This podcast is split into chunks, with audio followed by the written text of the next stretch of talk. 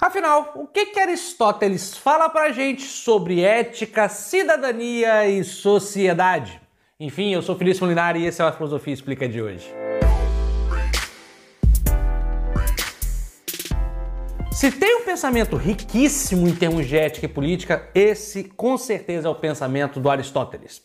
Aristóteles tem uma leva de pensamentos e obras que tratam da política e da ética, entender um pouco dessa relação faz assim a gente não só entender o pensamento do próprio Aristóteles, mas também entender a evolução do pensamento ético e político até chegar nos dias de hoje. E mais do que isso também, Aristóteles ele é muito influente na forma como a gente enxerga a política, como a gente enxerga a ética. Então, assim, é realmente um campo de ouro para você que quer ali pesquisar, quer analisar um pouco melhor a realidade. Ah, lembrando que, inclusive, a gente tem vídeos aqui sobre a ética aristotélica. Você pode clicar aqui e dar uma conferida só nesse vídeo sobre ética aristotélica se tiver interesse. Mas este vídeo aqui especificamente, a gente vai relacionar ética e política, porque foi um pedido aqui do pessoal, eu desculpa aqui quem foi o pessoal que pediu, mas é o pessoal da Univesp, da Universidade Virtual de São Paulo, né? Uh, que pediu um vídeo sobre ética, cidadania e sociedade de Aristóteles. Então a gente vai fazer aqui esse vídeo como um especial para esta galera tão bacana da Univesp. E se você quer ter um vídeo para você, assim como o pessoal da Univesp, é só se tornar membro aqui do canal. A gente tem vários benefícios, como comentários exclusivos, descontos em livros, vídeos e respostas exclusivos como esse. Enfim, torne-se membro se você puder. Se não puder, é só deixar seu like que você já ajuda bastante. Mas voltando aqui, bora lá falar sobre isso. Então, o primeiro ponto aqui para a gente começar a entender a relação desses três conceitos de ética, de cidadania e de sociedade é botando na ordem, digamos assim.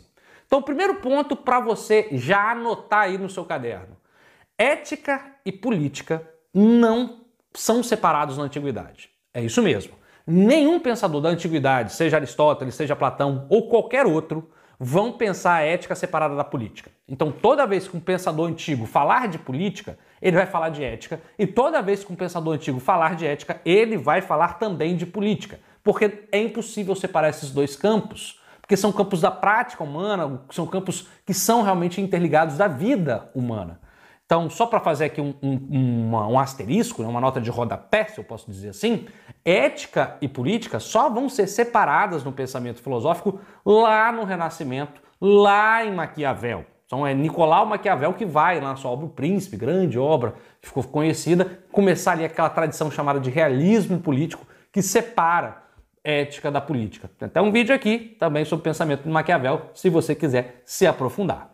Mas voltando então, então, quando a gente fala de Aristóteles, tem que pensar ética na política. Mas por que a gente tem que fazer isso? Simples. Vamos lá. Primeiro a gente tem que entender o porquê a gente tem que falar de ética. É, filho. Então vamos lá. A gente tem que falar de ética, mas para falar de ética, eu já começo sempre com a aula de Aristóteles fazendo uma pergunta: por que eu tenho que ser ético? Acho que essa é a primeira pergunta que a gente tem que se fazer. Antes de falar do Aristóteles, aqui vou pegar o Aristóteles como resposta. E Aristóteles ele nos convence bem, porque ele fala: olha, você pode até não querer ser ético à primeira vista, mas tem uma coisa que você quer. Tem uma coisa que todo mundo quer, todo ser humano quer, que é ser feliz. A ideia de eudaimonia, de plenitude de felicidade. Eu vou traduzir eudaimonia aqui como felicidade para a gente não complicar bastante. Mas eu, você, todo mundo quer ser feliz. Então, o Aristóteles vai falar que a finalidade, o objetivo da vida humana é a felicidade. Todos nós buscamos a felicidade. E daí ele vai dizer que para a gente ser realmente feliz, só é possível a gente ser feliz uh, por meio da ética. Sabe por quê? Porque ele vai falar que, olha, existem três coisas que as pessoas normalmente uh, tendem a ir, mas que não levam a gente à felicidade. Primeiro, as pessoas acham que que prazer leva à felicidade. Ele vai falar que não, porque o prazer ele é muito pueril, ele é muito fugaz. Você tem prazer, mas rapidinho ele passa, então a felicidade mesmo, a felicidade como eudaimonia, como plenitude, não pode ser algo tão rápido. Tem gente que acha que a felicidade é a fama, o sucesso, a honra, mas essas coisas também não levam à felicidade verdadeira, porque a fama, o sucesso, a honra sempre depende de terceiros. A fama sempre é alguém atribuindo a você. E, obviamente, a sua, o seu sucesso, sua fama, a sua felicidade não pode depender de julgamento de outros. Até porque isso também é muito relativo, né? Se você ligar, por exemplo, para minha mãe, ela vai me achar um professor de sucesso, tá, conseguiu sucesso, é servidor federal, terminou o doutorado. Então minha mãe vai achar um, me achar um cara de honra, de sucesso. Agora, se você ligar para o Neymar e perguntar sobre Felício, ele vai falar que eu não sou nem um pouco sucesso, não tenho muito sucesso nenhum.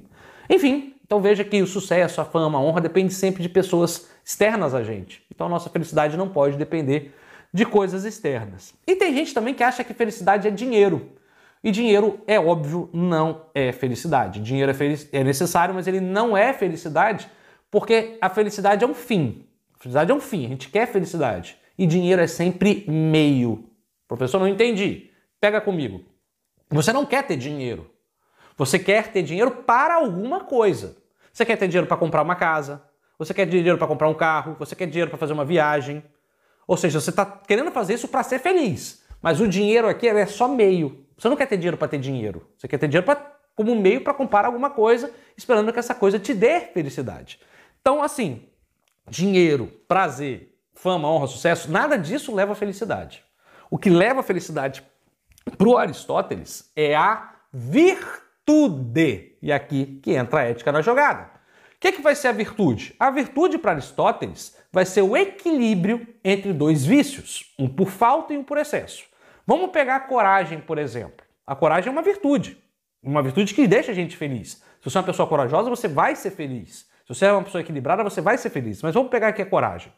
Uma pessoa que tem coragem de menos, ela vai ser uma pessoa covarde e não vai conseguir atingir felicidade. Porque a covardia leva, faz a gente ficar triste em várias situações, tem consequências tenebrosas, né? Mas a coragem também em excesso não é uma virtude, porque aí você vai achar que você é o bambamã, que você pode tudo e vai acabar quebrando a cara. Veja, a verdadeira virtude, então, é um equilíbrio entre uma falta e um excesso. É um equilíbrio entre dois extremos. Assim é com a coragem, assim é com a, por exemplo, com a honestidade. Você não pode ser extremamente honesto. Assim, se você não for honesto, você vai ser um mentiroso, você vai sofrer também. Agora, se você for muito honesto, você vai acabar sendo rude. Não uma pessoa rude com os outros, uma pessoa, digamos, indelicada.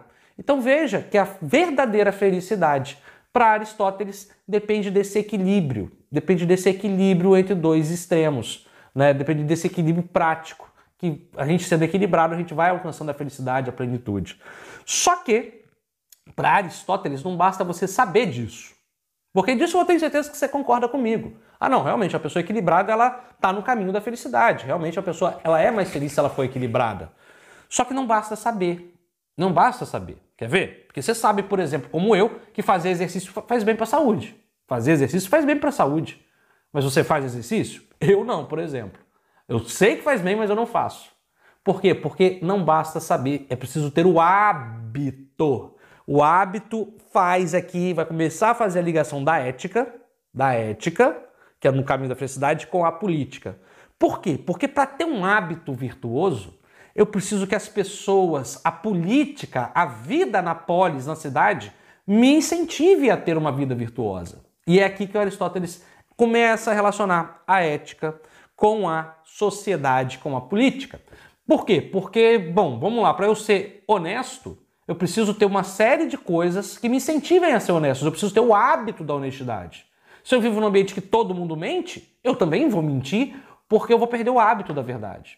Se eu estou no meio uh, de pessoas que são covardes, é bem provável que eu adquira o hábito da covardia. Então, para Aristóteles, a ética, por meio da virtude, aqui no caso a virtude, ela é muito mais do que um exercício de sabedoria, como era para Platão, por exemplo. Platão achava que se você soubesse o que é certo, você fazia o certo. Para Aristóteles, não. Não basta saber, é preciso ter o hábito. E, infelizmente ou felizmente, para ter esse hábito, eu dependo dos outros também. Por isso que a ética só é possível para Aristóteles junto com a política. A política me incentiva a ser ético e a ética aqui aperfeiçoa a política. Então não dá para pensar os dois separados.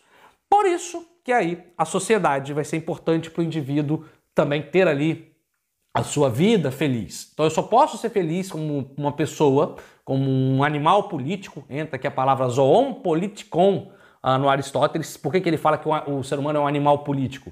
Porque o ser humano só atinge a sua felicidade por meio da política ou seja, ele só atinge a sua felicidade, ele é um animal político, porque para ele ser feliz, ele precisa dos outros, ali reforçando os seus hábitos.